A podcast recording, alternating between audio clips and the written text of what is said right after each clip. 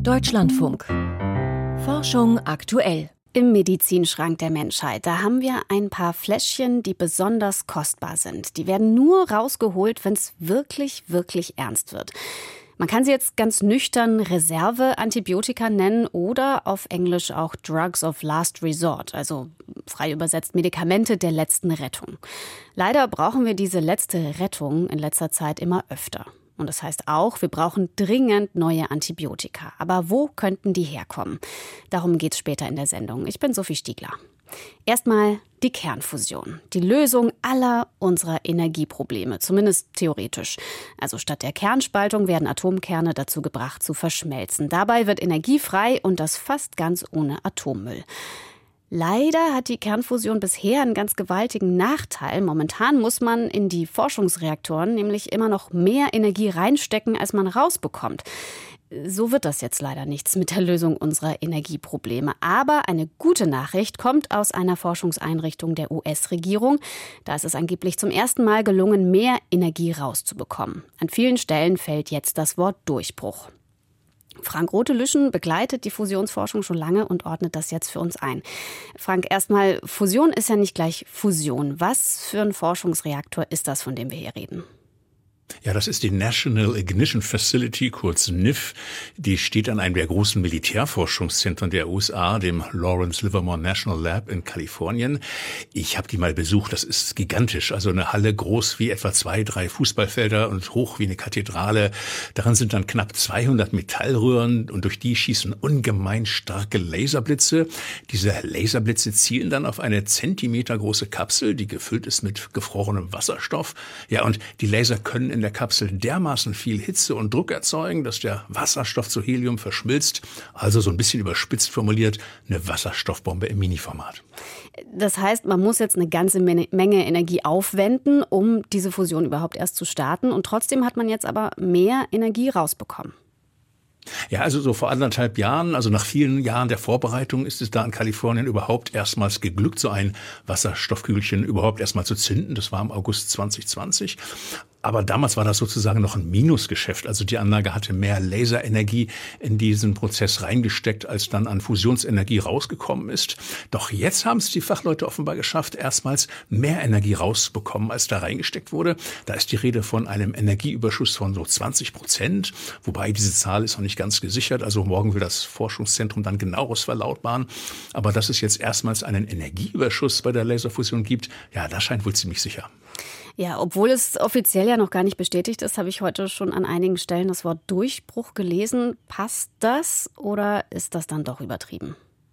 Ja, also als super Durchbruch würde ich es jetzt vielleicht nicht sehen, aber so ein wichtiges Resultat kann man sagen, ist das schon. Es zeigt also, dass sich mit der Laserfusion im Prinzip Energie tatsächlich erzeugen lässt. Aber der Weg zu einem Kraftwerk, muss man sagen, der ist noch, noch sehr weit. Da gibt's noch große Probleme. Zum einen, die Effizienz muss noch deutlich steigen. Das heißt, die Fachleute müssen noch deutlich mehr Fusionsenergie aus so einer Brennstoffkapsel rausholen. Also 20 Prozent reicht da nicht. Da muss schon ein Vielfaches der reingesteckten Leistung äh, rauskommen, sonst lohnt sich sich das nicht. Und ja, zum anderen die Anlage in Kalifornien, die kann nur eine Kapsel pro Tag zünden. Für so ein Kraftwerk viel zu wenig. Da müssten es zehn Kapseln pro Sekunde sein. Also zeigt schon, da ist noch wirklich eine Menge Entwicklung zu erledigen. Hm, also noch ein weiter Weg. Ähm, ist das jetzt trotzdem nach vielen Jahrzehnten mit einigen Rückschlägen in der Fusionstechnologie auch psychologisch jetzt ein wichtiges Ergebnis, dass man sagen kann, hallo, wir können hier auch mal was vorweisen, bevor vielleicht auch die Geldgeber sagen, ähm, naja, jetzt habt ihr lang genug gebraucht, das wird jetzt eh nichts mehr? Ja, das auf jeden Fall. Es ist ja immerhin das erste Mal überhaupt, dass eine Fusionsanlage sowas geschafft hat. Und das hat, denke ich, eine gewisse Symbolwirkung, vielleicht ein bisschen vergleichbar mit dem ersten Flugzeug, das eine Schallmauer durchstoßen hat. Und auch wenn der Weg zu einem Kraftwerk sehr weit ist, sollte man eben den psychologischen Effekt nicht unterschätzen. Also konkret, konkret könnte das bedeuten, dass die USA, die ja vor einiger Zeit diese Art von Forschungsprogrammen noch runterfahren wollte, nun wohl doch die Sache weiter betreibt und neue Gelder an die Laserfusion schießt. Und außerdem gibt es äh, seit ein paar Jahren auch ein paar Start-ups, Startups, die wollen innerhalb von 10 bis 15 Jahren so ein kommerzielles Kraftwerk bauen. Also ein ziemlich optimistischer Plan, muss man sagen. Aber der Erfolg jetzt in den USA dürfte diesen Startups schon einfach bei der Suche nach neuen Investoren helfen. Frank Rotelüschen sagt, ja, eher noch kein super Durchbruch bei der Fusionsforschung, aber ein wichtiger Schritt ist geglückt in Kalifornien. Vielen Dank. Die Fusion mag vielleicht die Zukunft sein, die Gegenwart wird aber immer noch dominiert von Öl und Gas. Damit und mit anderen Metallen und Mineralen aus der Erde haben einzelne Länder Wohlstand und Fortschritt geschaffen.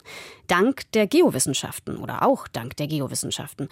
Genau diese Ausbeutung des Planeten hat uns aber auch an den Rand des Abgrunds gebracht mit Krieg und mit Zerstörung. Was kann und muss sich ändern und ist sowas wie eine nachhaltige Geoforschung überhaupt möglich? Darüber wurde bis Ende vergangener Woche auf dem World Science Forum in Südafrika gesprochen. Aus Kapstadt berichtet Michael Stang. Geowissenschaften haben nicht den besten Ruf. Zu seiner Disziplin fällt den meisten nicht viel ein, seufzt Ian Stewart. Wenn du sie fragst, weißt du, was Geologie ist, dann sagen sie, wenn überhaupt, sowas wie Steine, Erde, langweilig. Rocks, soil, boring. Danach kommt oft Kritik, sagt der Geologe und Professor für Nachhaltigkeit bei der Royal Scientific Society in Jordanien. Und wenn man weiter fragt, kommen dann Schlagworte wie Öl und Gas, Bergbau und alles hat einen negativen Ton. Die Geologie hat einen Ballast zu tragen. Die Geologen wehren sich und sagen, weißt du nicht, wie wichtig wir sind? Schau dir dein Handy an. Die Bestandteile wurden aus der Erde gegraben. Ein Geologe hat sie gefunden. Das ist aber ein schwaches Argument, denn den meisten Menschen ist es egal, woher ihr Handy kommt. Das negative Etikett der Geowissenschaften geht vor allem auf den Raubbau zurück, auf das rücksichtslose Ausbeuten der Erde, sagt auch Maria Angela Capello von der US-Firma Redtree Consulting. Sie habe da auch selbst lange mitgemacht. Ich habe einige Zeit in Venezuela, in Kuwait und in den USA gearbeitet hauptsächlich im Bereich Öl und Gas.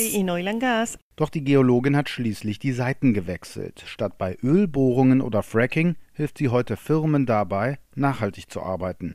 Das habe sie einem Aha-Moment zu verdanken. Yes, it was an aha-moment for me. Begonnen habe alles 2016 in Kuwait. And I will tell you, it was kind of a, a very interesting story. Back in 2016, I was working in Kuwait. Eines Tages lud sie ein Vertreter der Vereinten Nationen ein, um mit ihr über die Förderung von Frauen zu reden.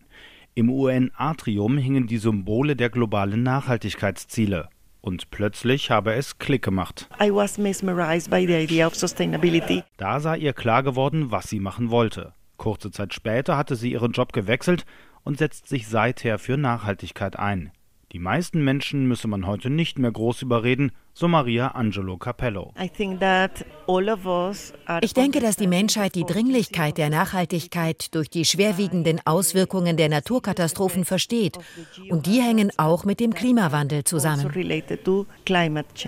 Das Bewusstsein zu haben ist eine Sache, wirklich etwas zu ändern eine andere, vor allem in den Geowissenschaften. Auf akademischer Ebene lässt sich Nachhaltigkeit schnell erreichen, wenn Geldgeber, etwa Bundesministerien oder Gremien auf europäischer Ebene beschließen, nur noch nachhaltige Forschungsprojekte werden gefördert. Aber die Geologie in der Wirtschaft ist stark auf Gewinn ausgerichtet und die Ölförderung und der Bergbau sind nun einmal sehr lukrativ.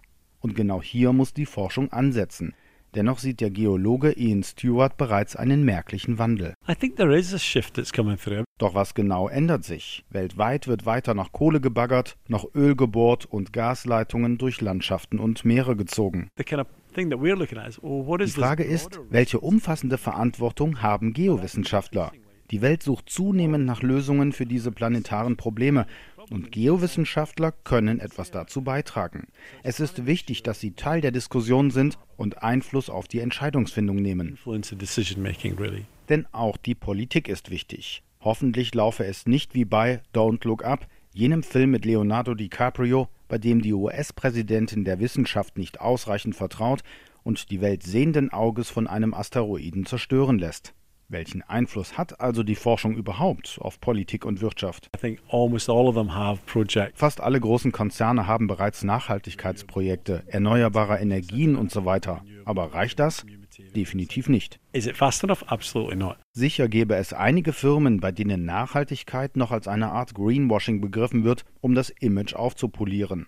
Aber Geoforschende kennen das System oder den Patienten Erde ganz genau. Sie können Druck machen, dass Flächen renaturiert werden, Umweltschutzkonzepte verbindlich sind, genauso wie Ausgleichsmaßnahmen, die lokale Bevölkerung muss eingebunden werden und so weiter.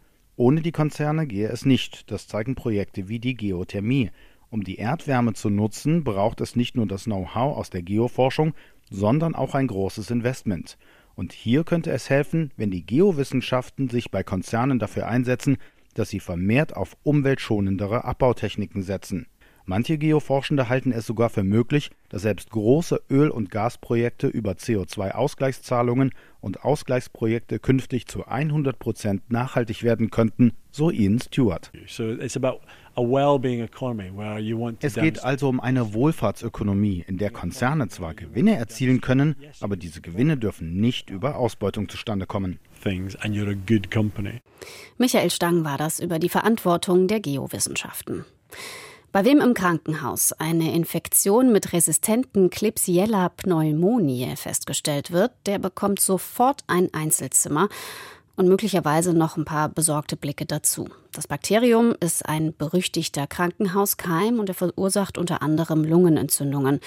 Und laut neuen Zahlen der Weltgesundheitsorganisation wirken in jedem vierten bis zweiten Fall in, jedem vierten bis, in jeder vierten bis zweiten Infektion mit Klebsiella pneumoniae Standardantibiotika nicht mehr.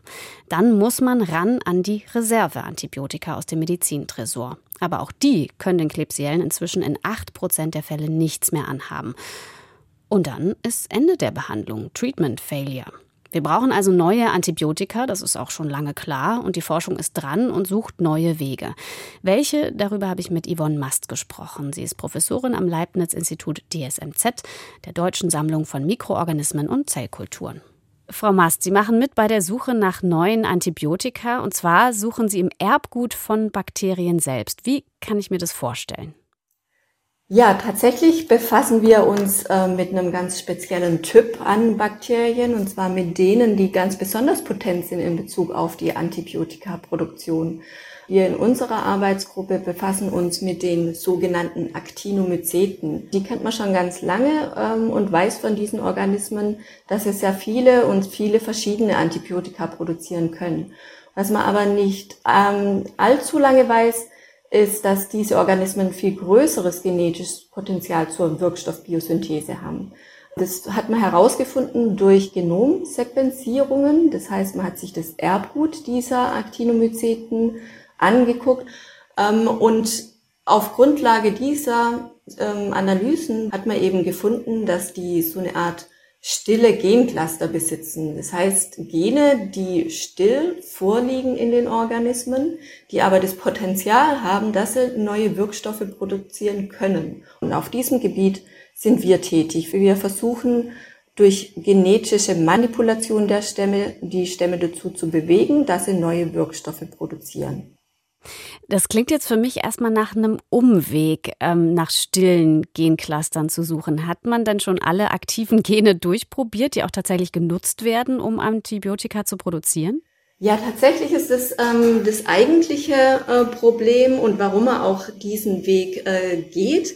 Äh, es gibt das sogenannte goldene Zeitalter der Antibiotika-Forschung und Entdeckung. Das äh, war so zwischen den 1940er, äh, 1970er Jahren, da hat man die meisten ähm, Antibiotika gefunden. Das heißt, man ist rausgegangen, hat sich eine Bodenprobe genommen, weil man weiß, dass diese Organismen vornehmlich in, in Böden vorkommen und hat dann versucht, die Stämme aus der Bodenprobe zu isolieren und hat die dann gezielt auf Antibiotikaproduktion untersucht.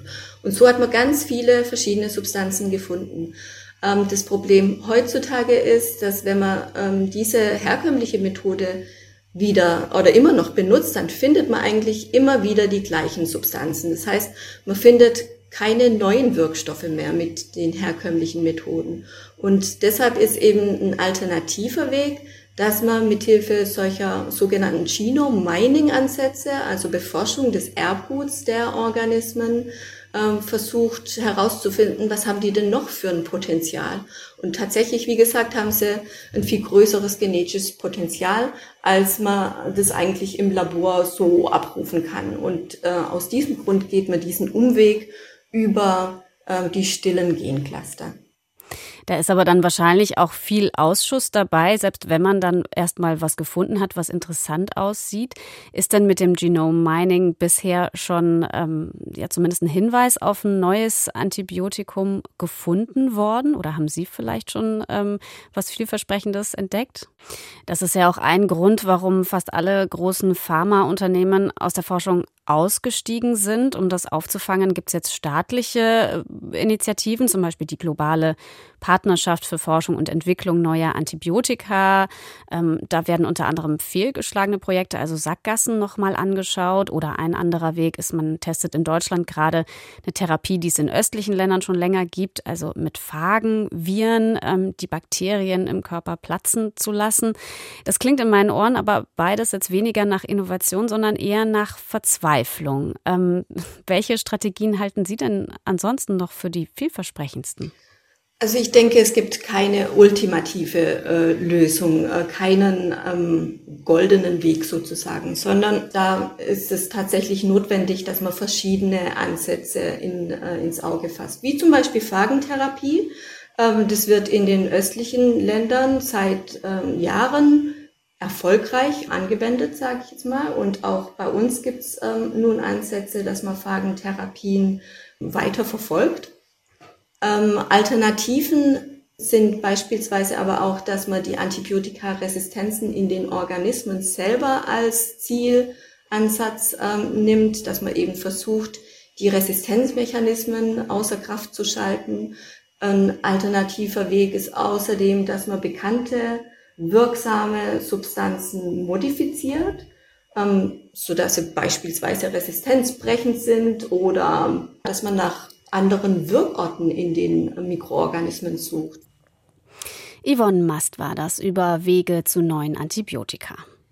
Wer schon mal in Madagaskar war, der hatte vielleicht das Glück, einen Indri zu sehen. Schwarz-weißes Fell, flauschige Ohren, große runde Augen. Vielleicht gibt sie da aber gar nicht mehr so lange zu sehen. Sie sind nämlich vom Aussterben bedroht, wie viele andere Arten.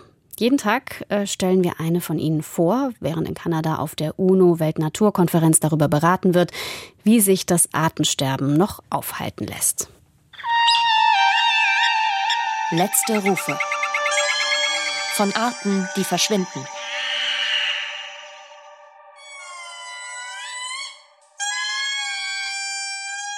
Genau so klingen die Indris, wenn sie im, im Regenwald versuchen, sich gegenseitig zu verständigen so ein bisschen wie Wahlgesänge.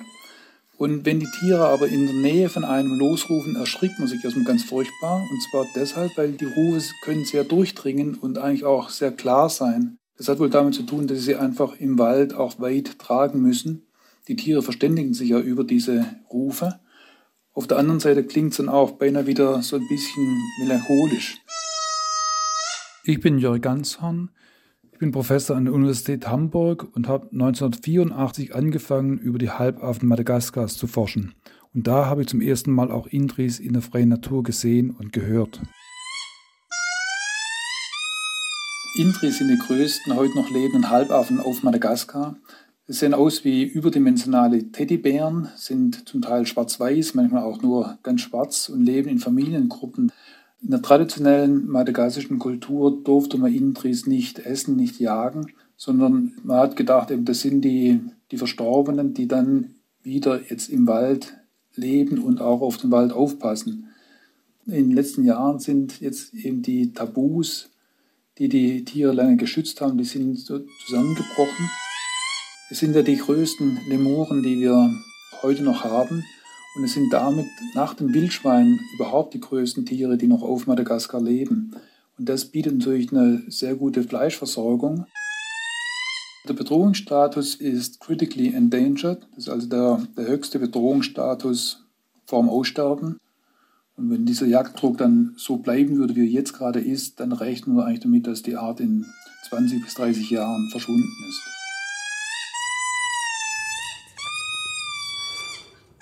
Das war Teil 5 unserer Reihe Letzte Rufe von Arten, die verschwinden. Und jetzt ist Zeit für Anneke Meyer, die Meldungen und für das hier. Splashdown. The latest chapter of NASA's journey to the moon comes to a close. Orion back on Earth.